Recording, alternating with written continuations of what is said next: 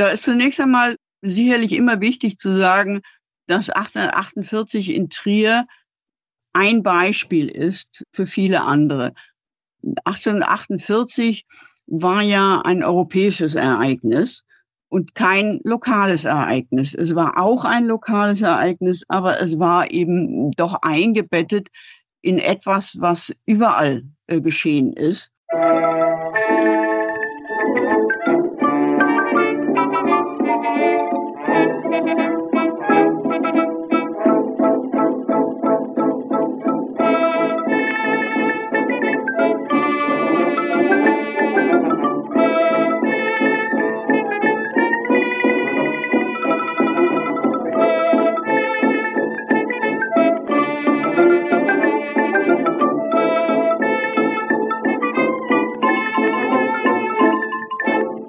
Diese Folge von Geschichte Europas ist eine Auftragsproduktion für das Stadtmuseum Simeon Stift Trier anlässlich des 175. Jahrestags der Trierer Märzforderungen, welche den Beginn der Revolution von 1848-49 in der ältesten Stadt Deutschlands markieren.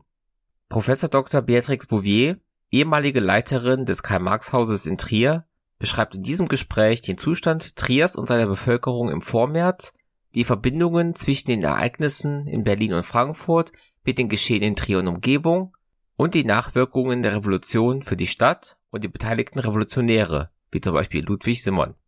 Wer diese Folge zeitnah zur Veröffentlichung anhört, kann auch die Gelegenheit wahrnehmen, am 14. März 2023 um 19 Uhr an einer Führung zum Thema Stationen eines Lebens Karl Marx und Trier bei Frau Professor Bouvier im Stadtmuseum Trier teilzunehmen. Zudem gibt es eine Woche später, am 21. März 2023, den Vortrag Trier 1848-49 – Berichte aus dem Tagebuch des Polizeikommissars Felix Müller mit Dr. Georg Scherf, ebenfalls im Stadtmuseum Simeon-Stift in Trier.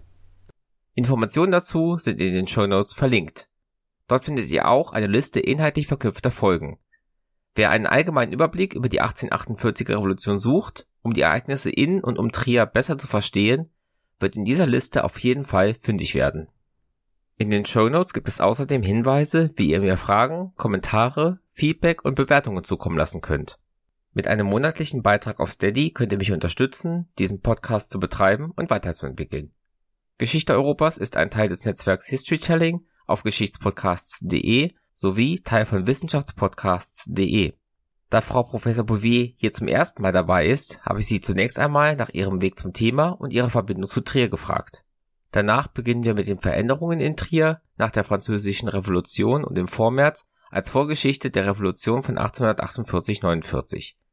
Dank an Frau Bouvier für die Teilnahme und an das Stadtmuseum Simeon Stift in Trier für den Auftrag zu dieser Produktion. Ich wünsche euch viele neue Erkenntnisse mit diesem Gespräch, das im Februar 2023 aufgezeichnet wurde. Ich bin Historikerin, wie man vielleicht ahnen kann von Hause aus, aber zu dem Thema wichtig ist, ich bin in Frankfurt am Main aufgewachsen und zur Schule gegangen. Und da liegt es nahe, dass die Paulskirche einem, ein vertrautes Gebäude war. Und den Begriff der, des Erinnerungsortes gab es natürlich zu dieser Zeit noch nicht. Aber es war natürlich selbstverständlich, dass man mit der Schule in die Paulskirche gegangen ist und schon mal davon was gehört hat.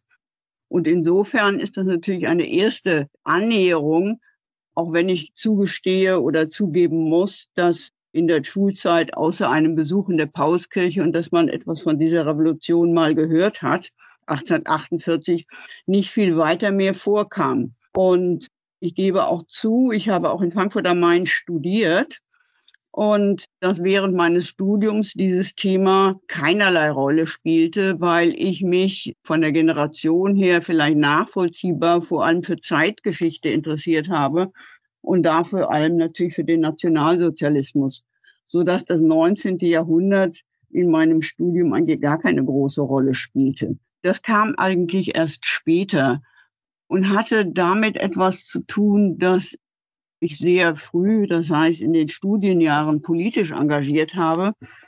Ich bin zu den Jungsozialisten gegangen und da spielte die Geschichte der Sozialdemokratie dann immer doch eine Rolle und man fing an, sich mit dieser Geschichte zu beschäftigen, auch wenn das aus meiner heutigen Sicht mehr als rudimentär gewesen ist. Aber sozusagen, man lernte eben, dass vergangene Revolutionen durchaus eine Rolle spielten, auch für die Geschichte dieser Partei. Das sozusagen wäre eine weitere Annäherung an dieses Thema. Ich habe nach dem Studium dann erst in anderen Feldern gearbeitet, war im Bundesarchiv und bin dann später zur Friedrich-Ebert-Stiftung gekommen und habe im Auftrage oder mit bei der Friedrich-Ebert-Stiftung eine ganze Reihe von Studien gemacht, die dann eben mich zu diesem Thema weiter hingeführt haben. Neben den Themen, die mich sehr interessierten, die etwas mit Nachkriegsgeschichte, also nach 1945 zu tun hatten, bin ich dann irgendwann einmal etwas anderem gekommen und habe eine Studie gemacht über den Einfluss, den französische Revolutionen, die Revolutionen des 19. Jahrhunderts auf die sich etablierende frühe Arbeiterbewegung das heißt auf die Sozialdemokratie des 19. Jahrhunderts in diesem Fall hatten. Und man kann sich vielleicht vorstellen, dass da das Thema Revolutionen des 19. Jahrhunderts eine große Rolle gespielt haben. Und das waren vom Ausgangspunkt her die französischen Revolutionen, sprich die von 1789, die von 1848 und dann die Pariser Kommune von 1871. Und die hatten eine große Bedeutung für die sich etablierende Sozialdemokratie des 19. Jahrhunderts. Und sie spielten eine ganz wichtige Rolle, eigentlich bis zu Beginn des 20. Jahrhunderts, wo dann mit der russischen Revolution von 1905 eine völlig neue Sichtweise begonnen hat. Und in diesem Zuge dieser Beschäftigung war natürlich die Revolution von 1848 auch in Deutschland oder in Europa von, von einiger Bedeutung. Und weil eben die Sozialdemokratie ihre Wurzeln auch in dieser Revolution hatte, war man dann irgendwann natürlich sehr vertraut, nicht nur mit der Revolution selbst, sondern auch beispielsweise, wie sie rezipiert worden ist und wie man sich an, an sie erinnert hat. Also sozusagen eine Art Erinnerungsdiskurs, der zu dieser Zeit noch nicht so eine große Rolle spielte, der heute eigentlich wichtiger ist. Aber dieses Thema eben 1848 war dann insofern von Bedeutung, als ich damals herausgearbeitet habe, was heute völlig vergessen ist, dass diese junge Arbeiterbewegung einen eigenen Revolutionsgedenktag hatte, nämlich den vom 18. März. Und wir wissen ja, dass am 18. März in Berlin äh, der Barrikadenbau so wichtig war und dass dieser 18. März eigentlich ein Dreh- und Angelpunkt gewesen ist. Und die junge Sozialdemokratie hat sich sozusagen mit diesem Tag besonders äh, beschäftigt und denen zum Anlass genommen, auf die Geschichte zu blicken, die Geschichte auch, welche Lehren man daraus ziehen konnte. Und es war aber zunächst einmal ein Doppelgedenktag, der da etabliert worden ist, weil am 18. März eben zwei Revolutionen waren, an die man sich erinnert hat. Die eben von 1848 in Berlin und dann die von 1871, die Pariser Kommune, deren Aufstand eben auch am 18. März begonnen hat. Und dieser Doppelgedenktag war ein ganz, ganz wichtiger Tag im 19. Jahrhundert und war eigentlich der wichtigste Gedenktag bis er abgelöst worden ist gegen Ende des 19. Jahrhunderts vom 1. Mai. Das ist heute ein bisschen vergessen, ist aber sozusagen für mich sehr wichtig gewesen, mich mit dieser Geschichte zu beschäftigen und mich diesem Thema 1848 zu nähern. Und meine beruflichen Wege haben mich dann sehr viel später nach Trier geführt, als ich im Auftrage der Friedrich-Ebert-Stiftung das Karl-Marx-Haus leiten sollte und da erneut mit dieser Thematik konfrontiert wurde und dann ein bisschen auch etwas über die Geschichte von Trier lernen sollte und von eigener Anschauung eben ein bisschen Trier, sagen wir mal so, mir ans Herz gewachsen ist, was es bis heute eigentlich geblieben ist. Und das sind sozusagen die Wege zu 1848, die immer auch bei mir dann etwas zu tun hatten mit Karl Marx, der ja zu den, auch zu den Revolutionären von 1848 gehörte. Und wenn man an Trier denkt, denkt man immer auch oder ich immer auch an Karl Marx, der einem da ja auch noch heute Statue begegnet und einfach dort auch präsent ist. Wie kommt Trier in diese Revolution hinein? Was müssen wir über die Vorgeschichte, den Vormärz und vielleicht auch die Zeit davor über Trier wissen, um die Ereignisse 1848 verstehen zu können? Da ist zunächst einmal sicherlich immer wichtig zu sagen, dass 1848 in Trier ein Beispiel ist für viele andere.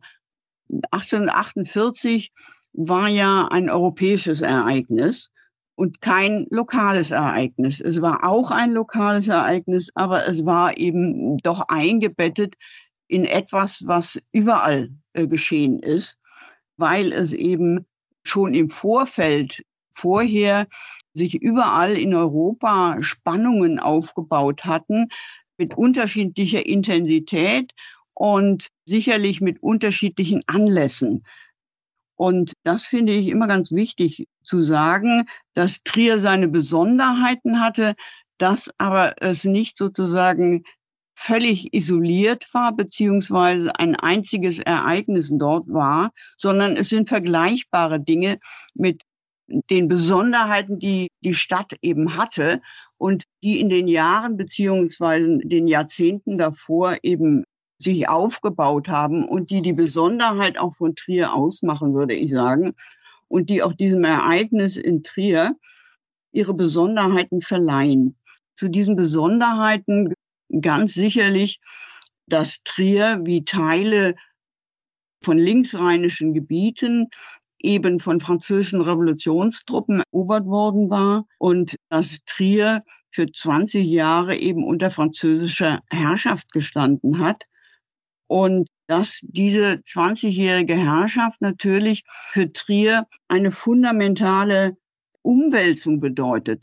Man kann das heute vielleicht ein bisschen nachvollziehen, wenn man daran denkt, dass äh, die deutsche Einheit oder der Zusammenbruch des sowjetischen Imperiums und das, was wir die friedliche Revolution von 1989 nennen, dass das für die Menschen, für die Betroffenen in diesen Teilen von Deutschland eben auch fundamentale Veränderungen bedeutete. Und so bedeutete eben die französische Herrschaft für Trier eben auch fundamentale Änderungen.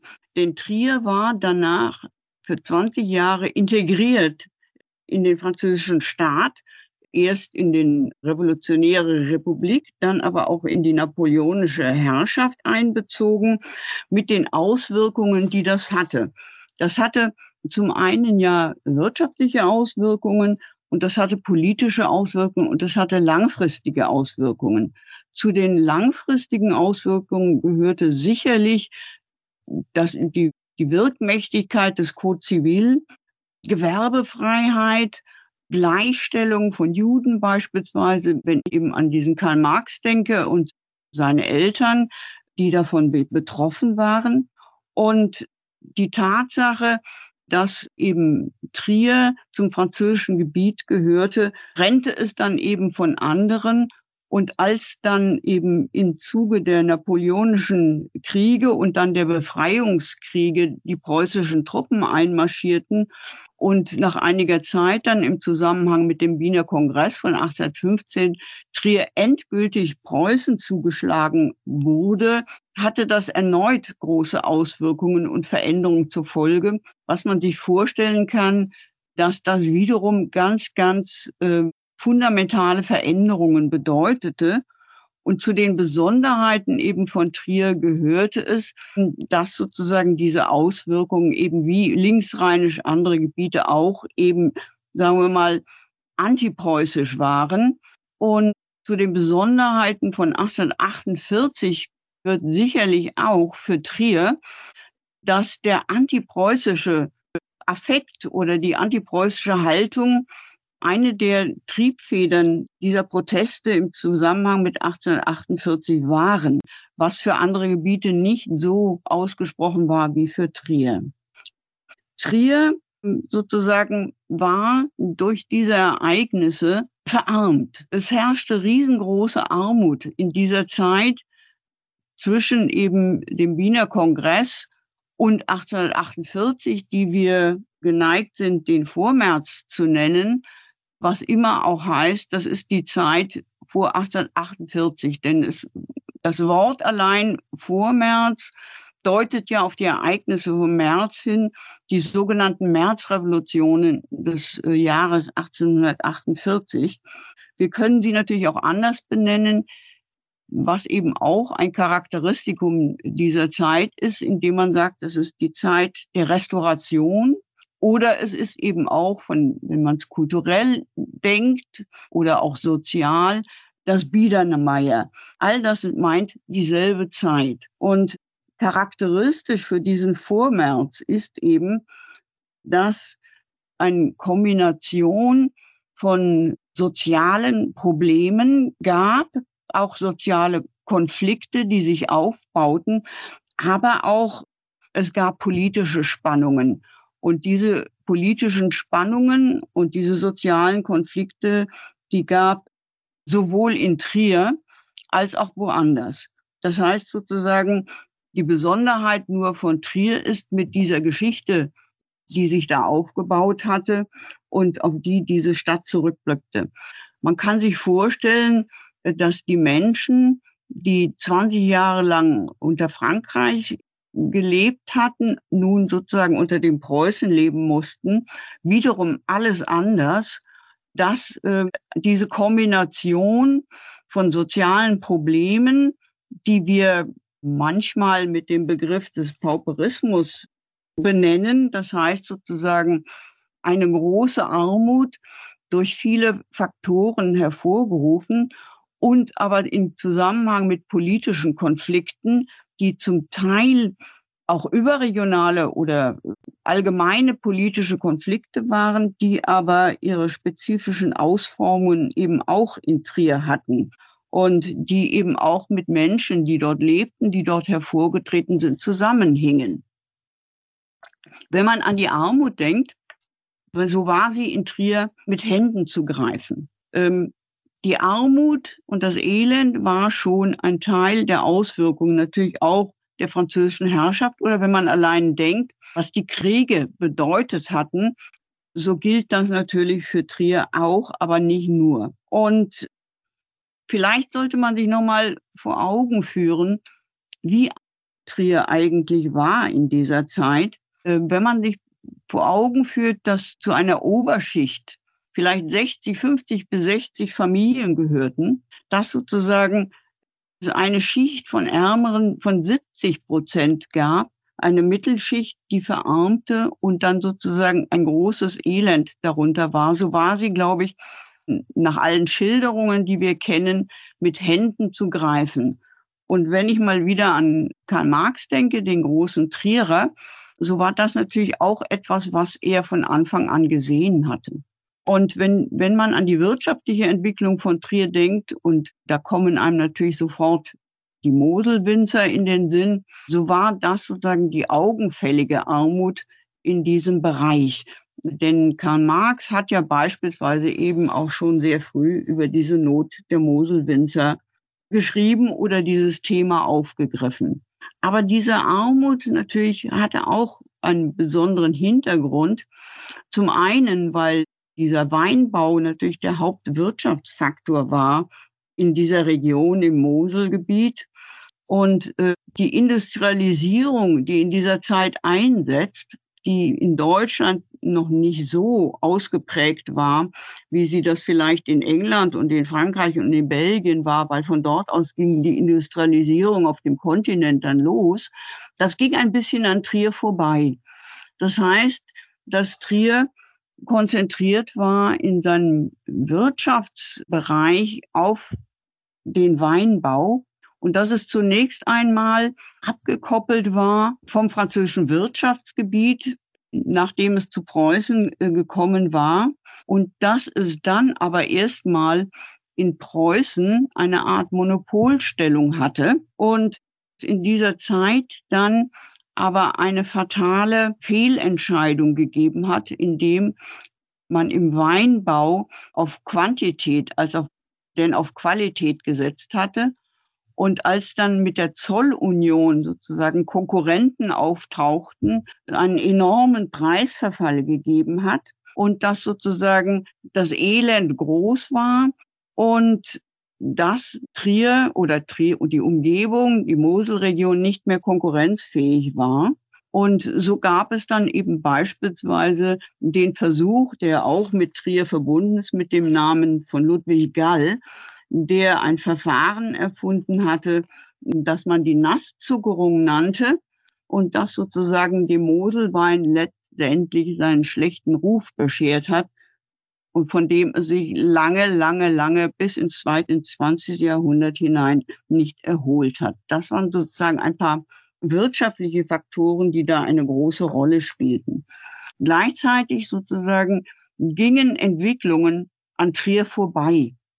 Das heißt nicht nur die Industrialisierung. Und wenn man sich die Industrialisierungsgeschichte ein bisschen anguckt, so ist ja einer der Faktoren gewesen, dass sozusagen der Eisenbahnbau eigentlich der Leitsektor der Industrialisierung gewesen ist. Und dieses, diese Entwicklung eben fand in Trier erstmal nicht statt. Viele werden wissen, dass Trier sozusagen von den Verkehrswegen, die sich entwickelten, abgeschnitten war. Eine, eine Dampfschifffahrt, eine geregelte Verbindungen gab es erst in den 40er Jahren, sehr viel später. Und der Eisenbahnbau war noch so viel später. Das heißt, Trier hat eigentlich erst Ende der 1860er Jahre, den 1870er Jahren eine Eisenbahnverbindung nach Köln und nach Koblenz entwickelt. Das heißt also sozusagen, Trier war ähm, im preußischen Staat weit, weit an den Rand gerückt. Es war im äußersten Westen, an der Grenze praktisch zu Frankreich und war eine Garnisonsstadt geworden mit preußischem Militär. Und aber ansonsten war es sehr, sehr am Rande gelegen. Gleichzeitig aber gab es in Trier doch noch die Menschen, äh, die unter der französischen Herrschaft beispielsweise in Positionen waren. Die Besonderheit da ist beispielsweise, dass es in Trier einen Bürgermeister gab, Wilhelm Haaf hieß er, der in diesem Vormärz, in diesen Jahren bis Ende der 1830er Jahre Bürgermeister von Trier war. Und ich finde, dieser Bürgermeister verdient eigentlich immer wieder auch der Erwähnung, weil er einen, einen Lebenslauf hatte, der aus, aus meiner Sicht sehr, sehr charakteristisch ist für diese Probleme und für diese Zeit. Wilhelm Haaf hatte einen französischen Stiefvater und hatte in Paris studiert und war sehr beeinflusst von dem, was man an geistigem Leben in dieser Zeit eben wahrnehmen konnte. Sozusagen es entstanden ja im Gefolge der französischen Revolution Geistesströmungen, die sozusagen sich mit diesen sozialen Problemen beschäftigten. Und diese geistigen Strömungen fanden eben auch ihren Weg dadurch nach Trier.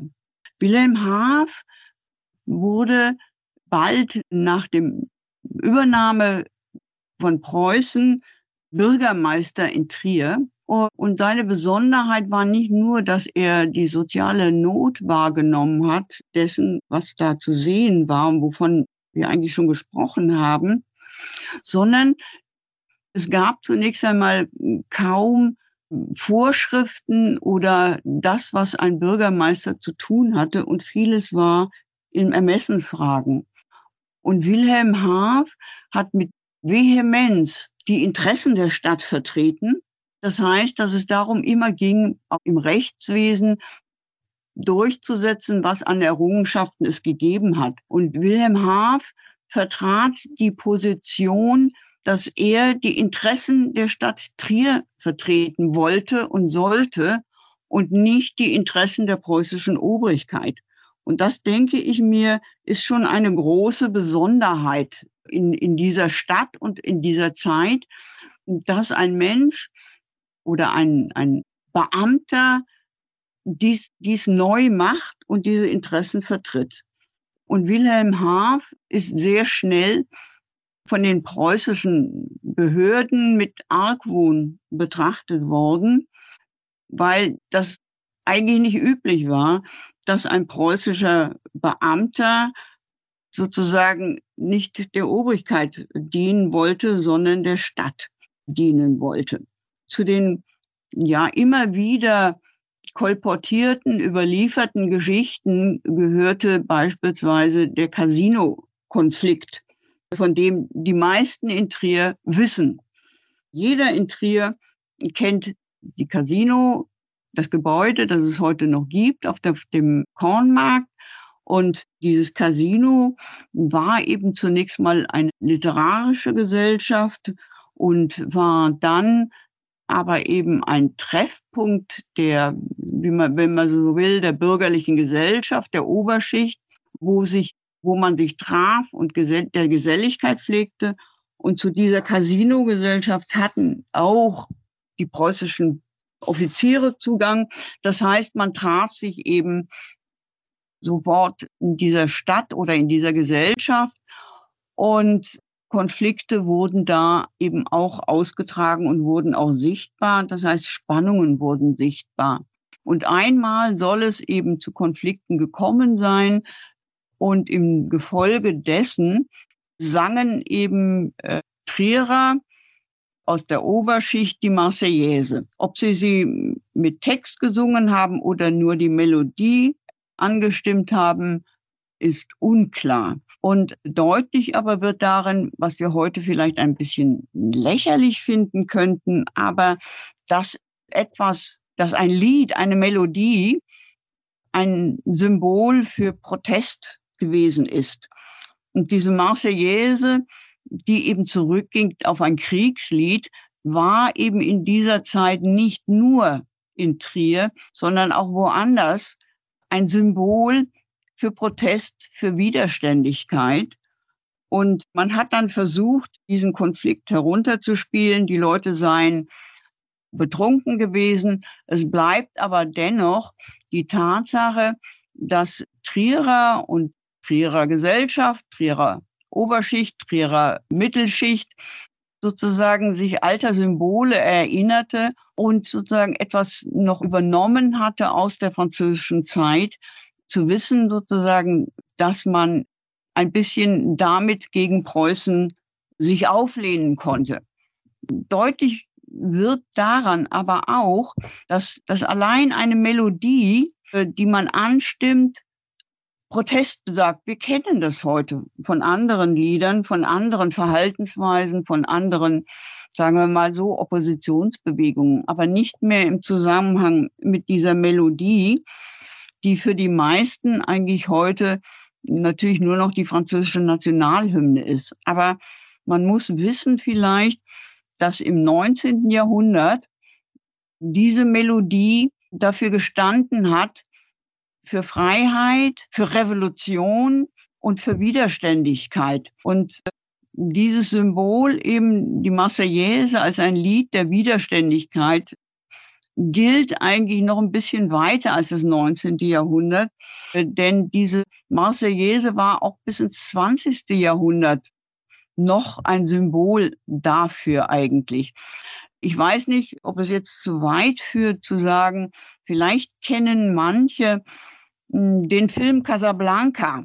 Hm, müssen Sie mir sagen, ob das jetzt überholt ist. Aber Casablanca ist so, sozusagen eine Art Kultfilm zumindest gewesen in dem es eine Szene gibt, wo ganz plötzlich die Marseillaise angestimmt worden ist und alle aufstehen in, in, in einer Kneipe oder in einer Bar und diese Melodie anstimmen.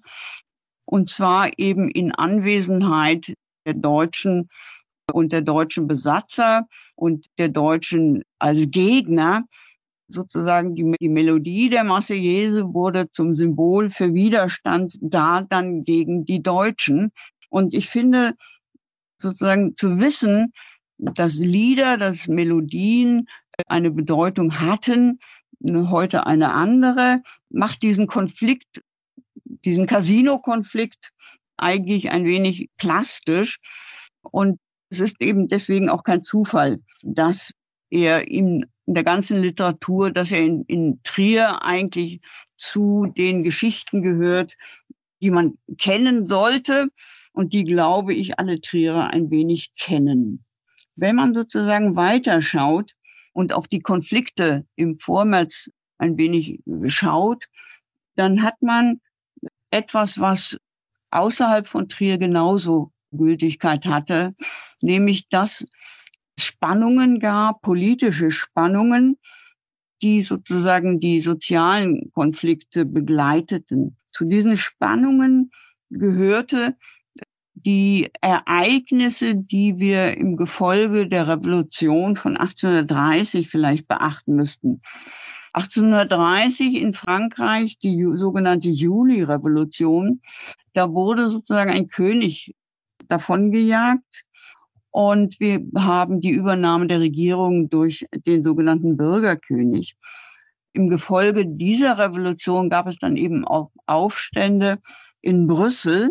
Und eine der Folgen war die Unabhängigkeit eben Belgiens von den Niederlanden und die Etablierung eben von Belgien ein Nationalstaat. Diese Entwicklung wurde natürlich grenznah beobachtet. Wir wissen ja, Trier liegt sehr nah an dieser Grenze. Und im Gefolge dieser Revolution von 1830 gab es eben in Europa weit neue Spannungen, beziehungsweise gab es Forderungen, die daran erinnern sollten, dass es im Zusammenhang mit den Napoleonischen Kriegen, den Befreiungskriegen mal so etwas wie ein Verfassungsversprechen gegeben hat. Und nun forderte man neu, erneut ein, dass man sozusagen gerne Verfassungen wollte und dass man mehr Freiheit wollte.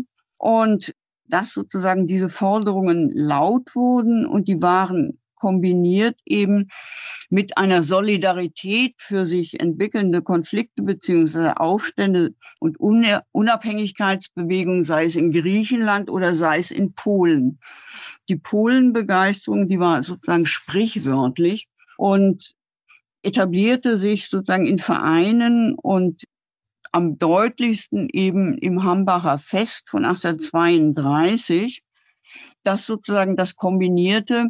Das Hambacher Fest war sicherlich das wichtigste Ereignis mit, ich weiß nicht, 15.000 Menschen, die zum Hambacher Schloss zogen und diese Forderungen erhoben. Diese Forderungen eben nach Verfassung, nach mehr Freiheit, nach Pressefreiheit, nach Vereinsfreiheit, die verstummten eben nicht mehr.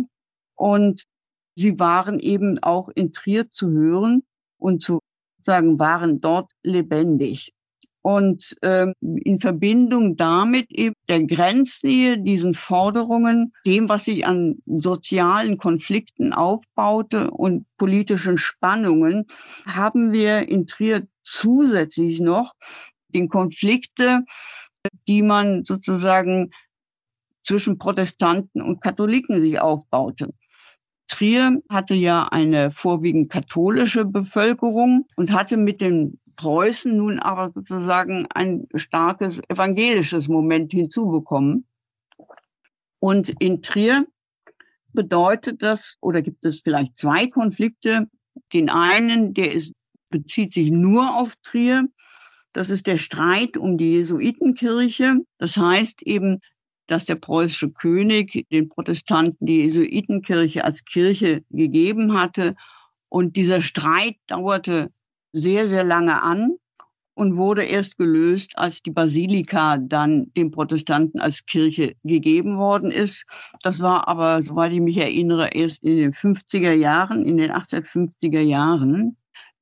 Und sozusagen einher ging damit ein Erstarken einer Art katholischer Volkskirche oder Bewegung, die sich beispielsweise dann deutlich zeigte in der Heilig-Rock-Wallfahrt von 1844, also kurz wenige Jahre vor dem Ausbruch eben der Revolution von 1848, die man nicht unterschätzen soll, eine Tradition, die es eben heute noch gibt. Aber es gab einen weiteren Konflikt, den man eigentlich wissen sollte, und der betraf aber nicht nur Trier, sondern betraf sozusagen äh, alle Regionen, die Katholiken und Protestanten aufeinandertrafen, nämlich die, die Debatte über die Mischehe, die eben sehr lange anhält und manche eben noch im 20. Jahrhundert andauern sollten. Das waren sozusagen teils eben eigen, eigenständige Konflikte in Trier selbst und die Besonderheiten. Und das andere waren allgemeine Konflikte, die eigentlich überall gab. Das wäre sozusagen eine dieser Konfliktlinien, die wir haben. Und hinzu kommt sicherlich als Bedeutung, dass in dieser Zeit gleichzeitig wir einen Bevölkerungswachstum zu verzeichnen haben, der in Trier allerdings etwas weniger schnell voranging als in anderen Regionen. Wenn man, wenn man sich das Wachstum der Städte eben anguckt, so ist es beispielsweise Köln auch in der Rheinprovinz, das eben in diesen Jahren wuchs von 75.000 auf 96.000 und Berlin etwa von 265.000 auf 350.000 Einwohner kam. Ne? Die anderen, die anderen rheinischen Städte waren etwas kleiner. Trier wuchs immerhin auf, glaube ich, 16.000 oder 16.000 bis 17.000 Einwohner. Bonn hingegen war etwas kleiner und war eben mit 12.500 Einwohnern, aber auch keine kleine Stadt. Das sozusagen ist die Konstellation, die wir haben 1848, als dieser Konflikt begann. In einer anderen Folge habe ich ja bereits die allgemeinen Ereignisse der 1848er Revolution erklärt bekommen. Trotzdem wäre es jetzt gut, wenn Sie schildern, wie eben diese Ereignisse mit der Absetzung von Louis Philippe im Februar 1848 in die Rheinprovinz und somit auch nach Trier überschwappen. Im Februar, am 24. Februar ähm, 1848 sozusagen ist, ist formal oder nennen wir den Beginn der Revolution, auch wenn es sozusagen vorher schon in Europa andere, andere Ereignisse gegeben hat, die darauf hindeuteten. Aber gemeinhin beginnen wir 1848 mit der Februarrevolution in Frankreich, wo Louis Philippe abgesetzt wurde, wo eine kurze, eine Republik etabliert wurde, wo sozusagen zu Freiheiten kam, die beachtlich waren. Und in Windeseile verbreitete sich das über Europa und überall begannen sozusagen gleichzeitig die sogenannten Märzforderungen oben zu werden. Märzforderungen deswegen, weil das alles sozusagen sich in dem, in dem März konzentrierte und im März begann. Für Trier müssen wir wissen, dass in Windeseile das bekannt wurde, ohne dass das zunächst Auswirkungen hatte. Ich glaube, zwei Tage später etwa wusste die Trierische Zeitung, das würde man sagen, dass das führende Organ eigentlich von Trier, was in Paris geschehen war. Aber noch passierte eigentlich nichts in Trier, sondern dauerte ein paar Tage, obwohl es eigentlich aus heutiger Sicht ein bisschen lächerlich ist, da über Tage zu reden, aber man macht das gemeinhin. Das heißt sozusagen, Märzforderungen wurden überall erhoben. Es dauerte in der Rheinprovinz begann es nicht in Trier, sondern woanders.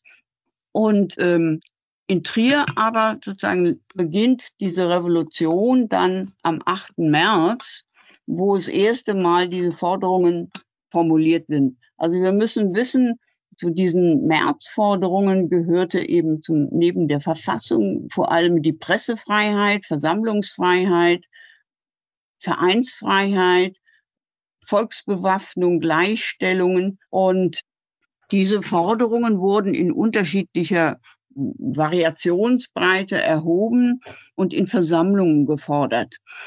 Das ist interessant eigentlich zu sehen, dass sozusagen diese, diese Forderungen überall erhoben worden sind und dass es auch, wenn, was wir heute Formate nennen würden, in ähnlichen Formen geschehen ist. Das heißt, es gab sozusagen Volksversammlungen auf der einen Seite, wo, wo, das, wo Bürger zusammenkamen und diese Forderung erhoben. Äh, wir müssen ja immer bedenken, es war ja alles verboten. Wir hatten keine Vereinsfreiheit, es gab keine Versammlungsfreiheit, es gab sozusagen nichts dergleichen. Und so dass man zunächst einmal sich auf, auf das Format von Petitionen verlegte, die dann aber gleich sozusagen in anderes übergingen. Parallel sozusagen müssen wir immer sehen, dass es natürlich äh, Bürgerversammlungen waren, an denen beispielsweise, das ist vielleicht auch eine Besonderheit dann, die man heute immer sagen muss, an denen dann auch Frauen teilnehmen, tamen, auch wenn sie ja formal in keiner Weise zu irgendetwas berechtigt waren.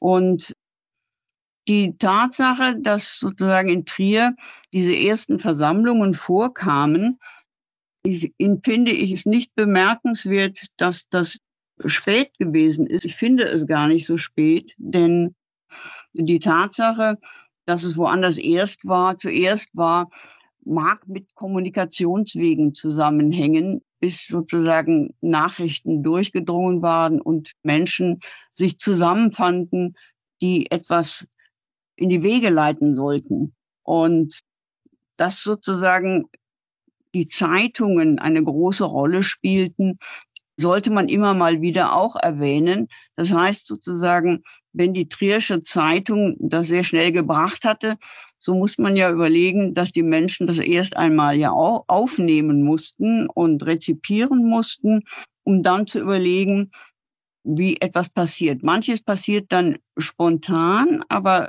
die Spontanität, würde ich sagen, ist in diesem Falle eher auf die Unterschichten bezogen, während diejenigen, die solche Versammlungen mit dominierten, durchaus wussten, was sie taten. Denn im begleitet sind diese Ereignisse immer von Kommunikation, so wie heute auch. Nur vergessen wir eben häufig, welche bedeutende Rolle Zeitungen in dieser Zeit gespielt haben und in der Revolution von 1848 besonders. Es gibt einen Historiker, Dieter Langewiesche, der mal eben geschrieben hat, dass die Revolution von 1848 eben auch eine Revolution der Kommunikation war.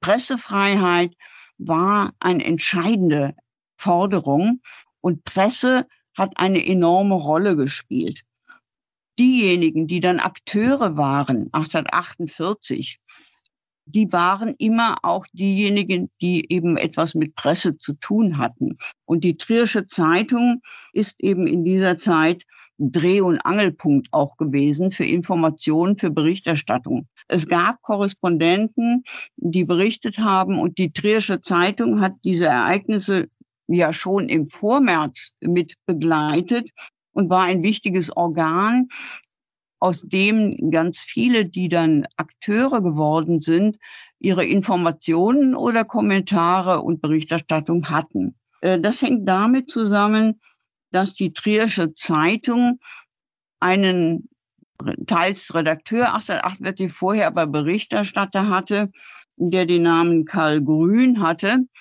und der, sagen wir mal so, ein Tenor in der Trierischen Zeitung zu verantworten hatte, den manche sozialistisch nennen, den man sozusagen aber vielleicht ein bisschen anders beschreiben müsste als sozialistisch, weil heute damit doch eigentlich etwas assoziiert wird, was für die Zeit ein bisschen anders zu, be zu bewerten ist oder anders zu benennen ist.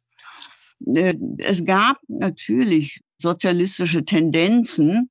Aber Sozialismus in dieser Zeit ist etwas, was zunächst einmal importiert worden ist, nämlich aus Frankreich und auch aus Belgien, wo es Bestrebungen gegeben hat, die man Sozialismus nannte und die so etwas waren wie eine Reaktion auf die Industrialisierung und das Elend der Industrialisierung. Und da gab es dann ganz verschiedene Strömungen. Und dieser Karl Grün gehörte einer Strömung an, die sich der wahre Sozialismus nannte. Und zwar war philanthropisch und über Bildung implementiert und war nicht in dem Sinne sozialistisch, wie es dann Marx und Engels formuliert hatten, die gegen diese Form auch vehement protestiert hatten und mit dem sie nichts zu tun haben wollten. Sogar eben Karl Marx hat also dezidiert eben auch gesagt, dass er mit diesem wahren Sozialismus, mit Karl Grün und deswegen auch mit der Trierischen Zeitung nicht viel zu tun haben wollte. Aber was eben dadurch in Trier große Wirkungen erzielte, war, dass sehr, sehr viel über die sozial, das, was wir die soziale Frage nennen, berichtet worden ist und äh, damit sozusagen auch diejenigen unterstützte, die in Trier so etwas wie soziales Gewissen entwickelt haben, weil die Not ja überall sichtbar war und mit Händen zu greifen war. Ich, ich möchte einfach immer nur betonen, dass sozusagen äh, die Trierische Zeitung eine Besonderheit war und dann mit 1848 eben mit, mit Karl Grün sozusagen eine besondere Schubkraft nochmal erhielt, die sozusagen diese Ereignisse begleitet hat und sicherlich auch Einfluss hatte auf diejenigen, die dann die Initiatoren von Versammlungen waren, mit denen diese Forderungen erhoben worden sind. Sozusagen nicht umsonst eben war es dann der Oberpräsident, der eben formulierte, dass sozusagen Trier als der schlimmste Punkt in der Provinz galt. Das heißt sozusagen, Trier wird eine besondere Radikalität zugeschrieben. Aber was heißt das jetzt konkret, ne, diese, diese Radikalität? Sicherlich ist es zum einen, dass diese Revolution begleitet war von dieser Zeitung, von der Trierischen Zeitung, Volker Allgrün und dann kam ein anderer hinzu, das war Josef Weidemeyer, der aus Köln flüchten musste, wo er an der neuen Rheinischen Zeitung von Karl Marx äh, mitgearbeitet hatte und der sicherlich ein wenn so sagen, Weggefährte von Karl Marx war, eben anders als Karl Grün etwas. Das hielt nicht lange, denn dass die preußische Obrigkeit das nicht gerade mit Gefallen begleitete, kann man sich vorstellen. Nun muss man wissen, dass eben auch vorher schon die Zensur eine große Rolle spielte, dass alles der Zensur oder der Vorzensur unterlag, was also hieß, dass manchmal ganze Artikel verschwanden, dass aber bestimmte Formulierungen nicht verwendet wurden durften. Also der Kampf mit der Zensur war allgegenwärtig und auch das ist natürlich etwas, was alle wussten und was sozusagen ein bisschen dann die Radikalität mit erklären kann. Andererseits eben gab es in Trier durchaus herausragende Gestalten, die diese Forderungen formulierten, die zu, zu einem, zu den Revolutionären dieses Jahres gehörten, die teilweise eben auch überregionale äh, Auswirkungen hatten, beziehungsweise wo plötzlich Lokalpolitiker die Initiatoren waren, diese Ereignisse, wo die plötzlich deutschlandweit bekannt waren, was natürlich etwas dann mit dem Parlament in Frankfurt am Main mit der Nationalversammlung zusammenhing und zu tun hatte. Zu diesen herausragenden Gestalten kommen wir sicherlich noch, die aber nicht unbedingt radikaler waren als woanders. Aber wenn man eben die Radikalität von Trier benennen möchte, dann ist es das Zusammenspiel äh, von diesen Faktoren, sprich zum einen der Zeitung, die missliebig war, und die sozusagen schon vor, vor 1848 eine Bedeutung hatte und eine wichtige Zeitung war, die aber mit 1848 dann aber auch überregional von Bedeutung war, aber sicherlich nicht zu vergleichen ist mit dem, was in Köln wir beobachten könnten, nämlich der neuen Rheinischen Zeitung von Karl Marx, die sicherlich die wichtigste sozialistische Zeitung dieser Jahre oder dieses Jahres ist. Einer der zentralen Momente der 1840er Revolution sind ja die Barrikadenkämpfe in Berlin, nachdem vor dem Stadtschloss zwei Personen erschossen werden. Welche Auswirkungen haben die in der dann doch weit entfernten preußischen Hauptstadt befindlichen Kämpfe auf Trier?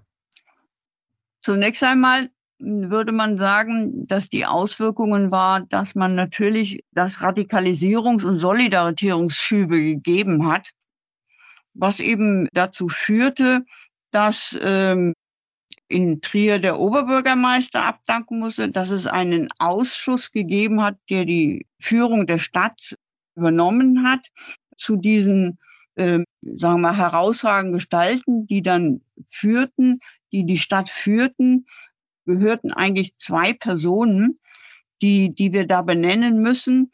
Das ist zum einen äh, Friedrich Zell äh, und das ist zum anderen Ludwig Simon.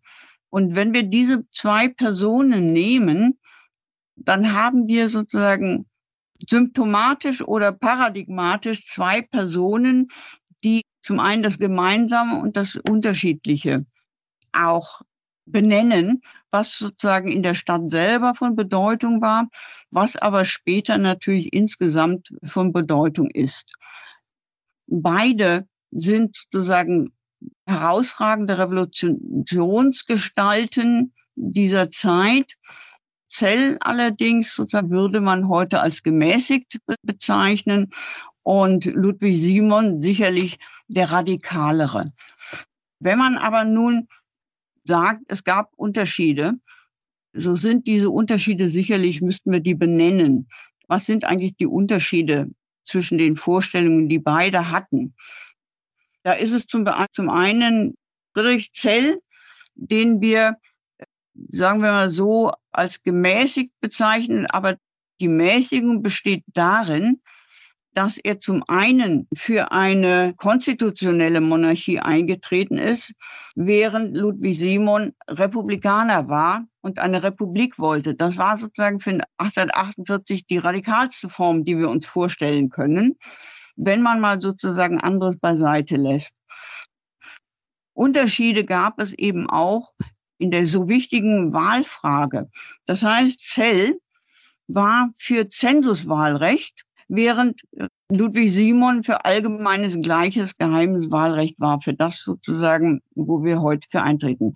Und, und diese, diese beiden Pole haben dann eben dazu geführt, dass sozusagen die, die Träger eigentlich der Revolution waren, sofort in Unterschieden zu benennen sind und sozusagen auch unterschiedlich agiert haben. Wenn man sich dann anschaut, dass beide sozusagen Träger in der Stadt waren, ist das eine, so konnte man sich kaum einigen. Und wir gleichzeitig sind aber beide ja auch Vertreter in Frankfurt gewesen. Und da sind sie sehr unterschiedlich aufgetreten. Ludwig Simon sicherlich sozusagen einem großen Redetalent ausgestattet, hat das Parlament hat Frankfurt als große Bühne benutzen können für seine Vorstellungen. Er war dann der Linken zuzurechnen, die unter der Führung des sicherlich noch radikaleren und vielleicht auch noch bekannteren Robert Blum waren, während Zell ja in, im Verfassungsausschuss mitarbeitete und seine Verdienste, auch langfristig würde man sagen, er ist einer der Väter sozusagen von der Verfassung, die ausgearbeitet worden ist, der Reichsverfassung. Er ist nicht in dem Maße offiziell aufgetreten oder der großen Bühne bekannt geworden wie äh, Ludwig Siemen. Und das sozusagen sind aber die beiden Träger oder beiden Protagonisten, die man eigentlich für Trier benennen muss, die großen Einfluss auf Trier hatten, wobei sicherlich der einige, der eine, Ludwig Simon, deutschlandweit bekannter geworden ist als der andere, als Zell. Aber beide, würde ich sagen, sind große Persönlichkeiten, die in Trier ihre Spuren hinterlassen haben, auch wenn sie vielleicht später nicht so gewürdigt sind, wie man das eigentlich machen sollte.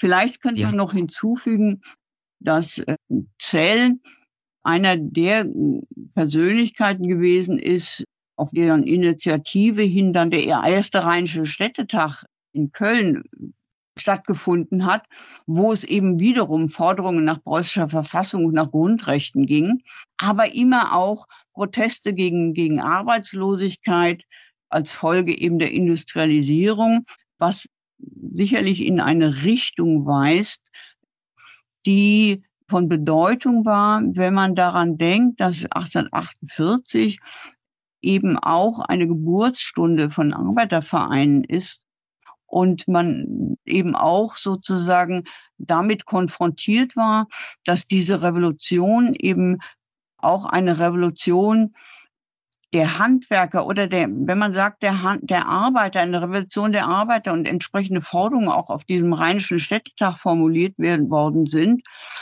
so weist das sozusagen auf Arbeitervereine hin, die aber eine Tendenz hatten, erst einmal sozusagen Protektionismus zu fordern oder die Zünfte zu, zu, zu stärken, weil die Handwerker durch die Gewerbefreiheit bedroht waren, weil es Auflösungserscheinen gegeben hat.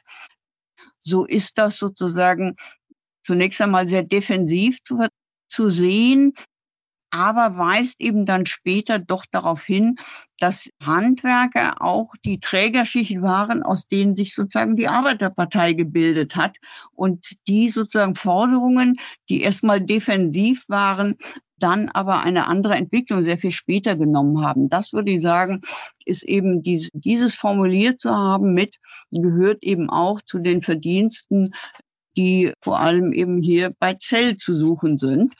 Aber das ist eine Entwicklung, die sozusagen in Trier genauso gut wie woanders gewesen ist, weil das sozusagen eine, eine eher allgemeinere Entwicklung ist, die aber in Trier eine große Rolle gespielt hat, weil eben diese Verarmung auch der Handwerker eine ganz, ganz große Rolle gespielt hat.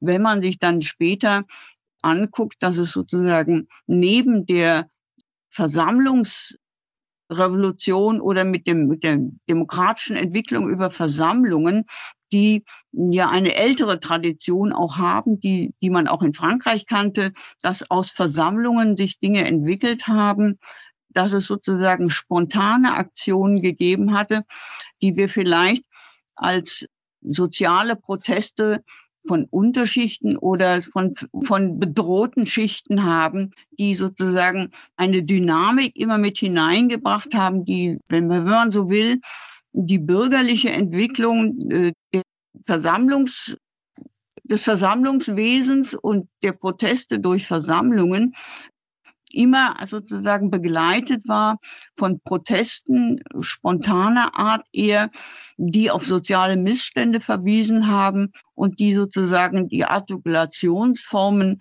anderer Schichten waren und die aber durch ihre auch Gewaltbereitschaft Dynamik in die Entwicklung hineingebracht haben, aber gleichzeitig eben auch natürlich die Gegenreaktion mit befördert haben, dass sozusagen ja relativ schnell in dieser Entwicklung von 1848 sozusagen auch das Militär gab, das die Preußen eingesetzt haben und zum Teil eben gedroht haben, es einzusetzen und auch eingesetzt haben, was sozusagen die Wechselwirkung dann einer Gewaltspirale, was wir ja heute aus allen Aktionen auch kennen, eine große Rolle spielte. Wir haben also beide Dinge nebeneinander soziale Protestlage mit spontanen Aktionen, mit, mit der Dynamik, die das entwickelt hat, die unkalkulierbar auch war und mit dem, was sozusagen wir die bürgerliche Revolution haben, die andere Formen, andere Formate entwickelt hat. Beides sozusagen haben wir in Trier. Und wenn wir von Trier reden, reden wir immer auch natürlich von der Umgebung, weil sich natürlich andere kleinere Städte dem angeschlossen haben und die Aktionen dort genauso stattgefunden haben. Schauen wir uns diese beiden Punkte dort noch mal ein bisschen genauer an mit Fokus auf Trier. Gab es denn auch Momente, in denen die 1848 Revolution in Trier wirklich gewalttätig war, vergleichbar mit dem, was wir zum Beispiel in Berlin gesehen haben, mit den Barrikadenkämpfen. Ja, es hat diese Aktionen auch gegeben in Trier.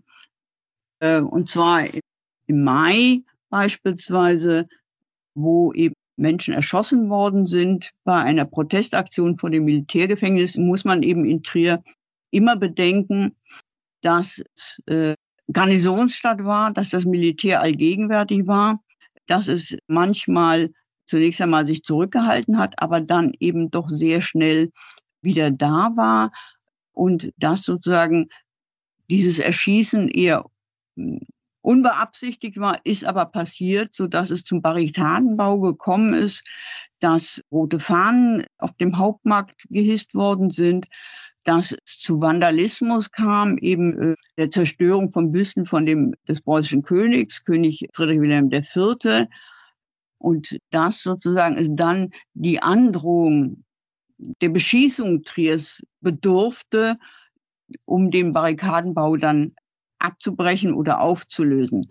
Was aber hieß, dass eben anschließend die Repression eben zunahm, dass der Belagerungszustand verhängt wurde und dass sozusagen die Bürgerwehr, die als das Militär sich noch zurückgehalten hat, sozusagen die Funktion der Aufrechterhaltung von Ruhe und Ordnung übernommen hatte, dass das zurückgenommen wurde durch den preußischen Staat und wir eben schon im Sommer dann sehen, dass nicht nur in Trier, aber sozusagen woanders eben genauso, äh, sagen wir so, die beginnende Reaktion einsetzte. Das heißt, das Militär nicht mehr zurückgehalten wurde, sondern einsetzte und deutlich wurde eigentlich, dass sozusagen die Gegenwehr begonnen hatte, dass die, wenn Sie wollen, die restaurativen Kräfte sich gesammelt haben und eigentlich die Gegenwehr letztendlich schon im Sommer begonnen hatte, dass sozusagen die Macht sich zeigte und auch deutlich wurde, dass hier natürlich eine militärische Übermacht sehr schnell ähm, zu, zugreifen würde und das eben auch nicht nur eben in Trier, sondern woanders genauso. Und das hängt wenn wir es von heute aus betrachten, auch damit schon zusammen, dass wir sehen, wiederum in Frankreich, dass im Juni die sogenannte Juni-Insurrektion stattgefunden hat, die eigentlich ein Fanal war dafür, dass sozusagen die Revolution, wenn man sie in Phasen einteilen würde, in, in eine Phase vielleicht, eine erste Phase von März bis, bis, bis, bis Juni, dass sozusagen alles, was Hoffnung war, Durchsetzung von Märzforderungen, ein, ein, nicht ein Sieg, aber sozusagen, dass berechtigte Forderungen zugestanden worden sind, dass aber sozusagen ab, ab dem Sommer sich bereits die, die, die Kräfte wieder sammelten, die, die restaurativen Kräfte, das Militär eingesetzt werden konnte und würde, wie in Frankreich eben auch, es ist blutig niedergeschlagen worden. Und Woanders eben ist es auch, dass das Militär wieder die Oberhand gewann und dass diese Militärmacht eigentlich äh, siegen würde und gegen die nichts entgegengesetzt werden konnte, ist ab dem Sommer eher defensiv oder, oder zurückhaltend und um dann sozusagen in, in die Verzweiflung überzugehen, die die letzte Phase eigentlich ähm, beschreiben würde. Und das sozusagen ist eben auch in Trier so, würde ich sagen. Und die Gewaltakte sind eben spontane Proteste, wie ich schon gesagt habe, und sind eben leider Gottes eben durch Militär dann immer ja in einem unverhältnismäßigen Maße zurückgeschlagen worden. Etwas sozusagen, was wir heute kennen, Deeskalationsstrategien oder so etwas gab es natürlich nicht, sondern die Obrigkeit und die Preußen zeigten ihr ganze Macht und die wurde dann eben auch dagegen eingesetzt. Und äh, gleichzeitig eben gehen parallel dazu, das kann man ja immer sagen, in Frankfurt die Beratungen noch weiter um diese Verfassung, die ausgearbeitet worden sollte und an der eben Trierer auch beteiligt waren. Und diese Entwicklung wird eigentlich erst dann später deutlich, dass sozusagen es da auch schon zurückgang. Jetzt hatten Sie ganz am Anfang schon die Paulskirche erwähnt und auch schon über Ludwig Simon gesprochen, der ja aus Trier in diese Paulskirche gesandt wird. Was erlebt er dort und wie verbinden sich Trier und Frankfurt in dieser Zeit, in der in Frankfurt eine deutsche Verfassung geschaffen werden soll? Ludwig Simon, als, muss man immer wieder sagen, als der erste gewählte demokratische Repräsentant oder Abgeordnete von Trier ist sicherlich eine bedeutende Gestalt und erlebt in Frankfurt natürlich die Auseinandersetzungen um diese Verfassung und um diese, diese Fragen der Ausarbeitung dieser Verfassung und dem, was sozusagen sich gleichzeitig getan hat, ist er eben als Vertreter der Linken äh, die meiste Zeit in Trier. Also wenn es denn stimmt, hat er nicht eine Sitzung verpasst und war dieses Revolutionsjahr vorwiegend in Frankfurt, um dieses aufzuarbeiten. Gleichzeitig gab es in Frankfurt aber eben auch einen Aufstand, bei bereits schon im Herbst 1848. Und Ludwig Simon ist da nicht hineingezogen worden, aber er hat versucht, da zu vermitteln. Und das sozusagen, diese Vermittlung ist ihm später äh, ziemlich übel ausgelegt worden, denn ihm wurde ja sehr viel später der Prozess gemacht. Als sozusagen die Verfassung sozusagen fertig war, oder ging es eben darum, ob man eben den dem Friedrich Wilhelm Vierten die Kaiserkrone anbieten wollte, die er dann eben ablehnte.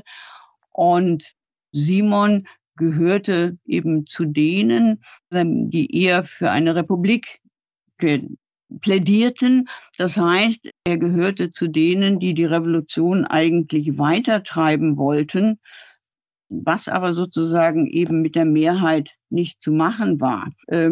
Gleichzeitig eben ging es darum, dass sozusagen diese Revolution weitergeführt werden sollte in dem Sinne, dass als der König das abgelehnt hatte, die Kaiserkrone, man trotzdem diese Verfassung durchsetzen wollte. Und es entsteht das, was wir diese Reichsverfassungskampagne nennen, die dann überall eben wiederum in den, in den verschiedenen Ländern, auch in Trier, zu weiteren Protesten geführt haben und die dann aber sehr schnell von Militär unterdrückt worden sind, so dass wir es dann mit ja teils gewaltsamen Konflikten zu tun haben.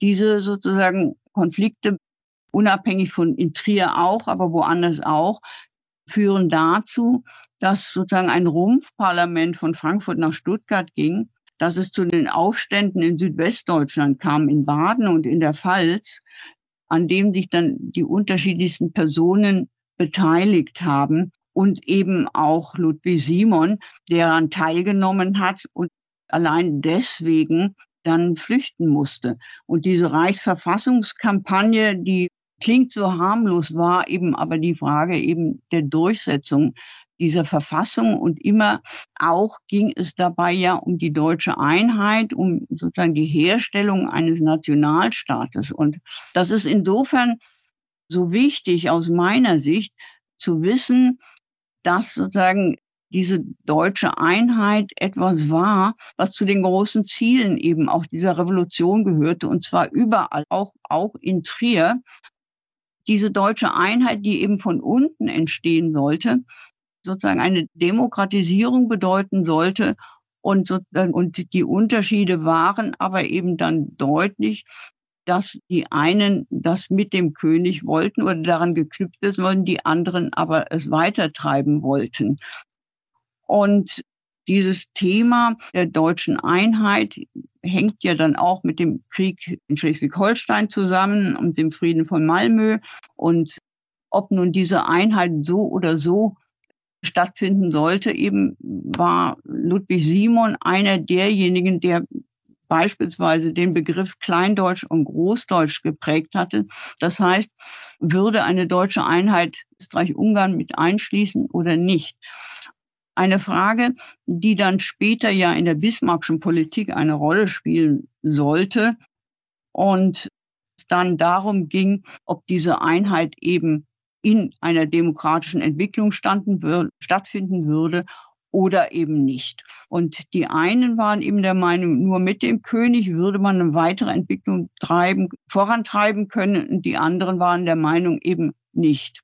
Und Ludwig Simon wird in diese Kämpfe mit hineingezogen und geht dann sozusagen auch in Baden mit in, in die Kämpfe und muss dann letztendlich nach dem militärischen Sieg überall ja stattfindet, fliehen, wie viele andere auch, die an dieser letzten Reichsverfassungskampagne teilgenommen haben, die eben genauso in Trier stattgefunden hat, wie sie eben woanders stattgefunden hat. Die Revolution scheitert nach der Niederlage eben dieses Rumpfparlaments in Baden. Politisch gewinnt also erst einmal die Reaktion. Welche Folgen hat das für Ludwig Simon und für Trier als Region? Das hat sozusagen mehrere Auswirkungen eigentlich. Ne? Also ich meine, es kommt ja nochmal 1849, wenn wir im Zusammenhang mit dieser Reichsverfassungskampagne, die so, so, so, ich, ich finde, es klingt immer so harmlos, Reichsverfassungskampagne. Es ist sozusagen natürlich ein Aufbäumen dieser Revolution zu retten, etwas durchzusetzen, gibt es ja nochmal den Sturm auf das Zeughaus bei Prüm. Das muss man, glaube ich, immer nochmal erwähnen. Eine Aktion, die, die, die hoffnungslos war und die Ludwig Simon zugeschrieben wird, beziehungsweise er sei daran beteiligt gewesen, was eben aber nicht stimmt, sondern einer der Initiatoren dieses, dieses Sturmes auf, auf das Zeughaus in Brümmen war Viktor Schily, den man vielleicht auch noch mal kurz eben sagen sollte, weil dieser Name ja heute sehr prominent ist und einer der Ahnherren Otto Schily ist. Das heißt sozusagen, da wurden Waffen gesammelt und da sollte eine gewaltsame Aktion stattfinden, die natürlich kläglich scheiterte. Aber für die Beteiligten ob sie tatsächlich davon wussten, daran teilgenommen haben oder nicht, bedeutete das letztendlich eben einen Prozess und im Falle von Ludwig Simon eben, dass er in Absentia zum Tode verurteilt worden ist und symbolisch hingerichtet worden ist, während eben für ihn, für andere ein Exil bedeutete. Viele, viele konnten flüchten, so auch Ludwig Simon. Und dieses, dieses Exil ist sicherlich eine ganz, ganz wichtige Erfahrung oder ein wichtiges Ereignis der Nachwirkungen dieser Revolution von 1848, 49. Denn es ist eine ganze Generation, die davon betroffen ist. Eine Generation von Revolutionären, von, von eigentlich jungen Männern, würde man heute sagen. Die waren um die 30, die in diesem einen Jahr einen steilen Aufstieg und sozusagen ein bitteres Ende hatten, dass viele mit jahrzehntelangem Exil bezahlen mussten, mit Vernichtung von Existenzen, von der schwierigen, kümmerlichen Dasein im Exil. Zunächst einmal in der Hoffnung noch, dass noch etwas passieren würde, dass diese Revolution wieder ausbrechen würde. Das dauerte vielleicht bis 1850, 51 letztendlich dachten viele dieser Revolutionäre, die, die in der Nähe saßen, Ludwig Simon in der Schweiz beispielsweise, und die glaubten eben, sie könnten zurück und eine Revolution würde nochmal ausbrechen, wiederum in der Hoffnung von Frankreich ausgehend, das aber letztendlich mit dem Staatsstreich von Napoleon also Napoleon, dem späteren Napoleon III., hinfällig wurde.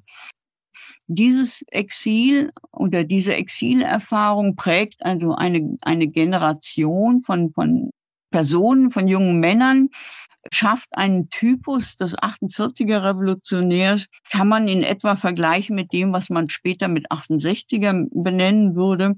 Menschen, die sozusagen harten und nicht zurück konnten und viele erst zurück konnten, als eine Amnestie gab, Anfang der 60er, 1860er Jahre und viele zurückkehren konnten.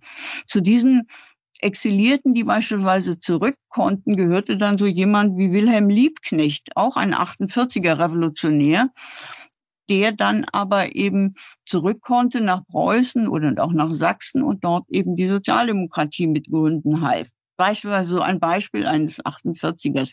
Ludwig Simon konnte nicht zurück und ähm, blieb sozusagen kümmerlich im Exil, erst in der Schweiz, dann in Frankreich, dann wieder in der Schweiz konnte nur noch einmal nach, nach Trier zurück, nämlich als seine Mutter starb, bekam freies Geleit, für drei Tage und ist dann, und ist dann Anfang der 1870er Jahre gestorben, nachdem er Frankreich im Zusammenhang mit dem Deutsch-Französischen Krieg verlassen musste und wiederum ins Exil gehen musste. Sozusagen dieses Beispiel ist ein, ein Typus der 48er, eine Tradition von Demokraten, auf die wir zurückblicken. Das ist das eine. Und, und Trier hat sozusagen damit auch ein Beispiel. Langfristig für Trier, Trier bleibt bei Preußen die Hoffnung, die sie 1848 hatten, nämlich vielleicht eben im Zuge einer, einer, eines einheitlichen Staates, was für Trier immer heißen sollte, ein wenig mehr Freiheit zu bekommen und eine selbstständige Rolle. Das heißt, so jemand wie Ludwig Simon oder auch Zell, die verfochten eben größere Unabhängigkeit eben im Rahmen dieses preußischen Staates. Das sozusagen blieb erstmal auf der Strecke.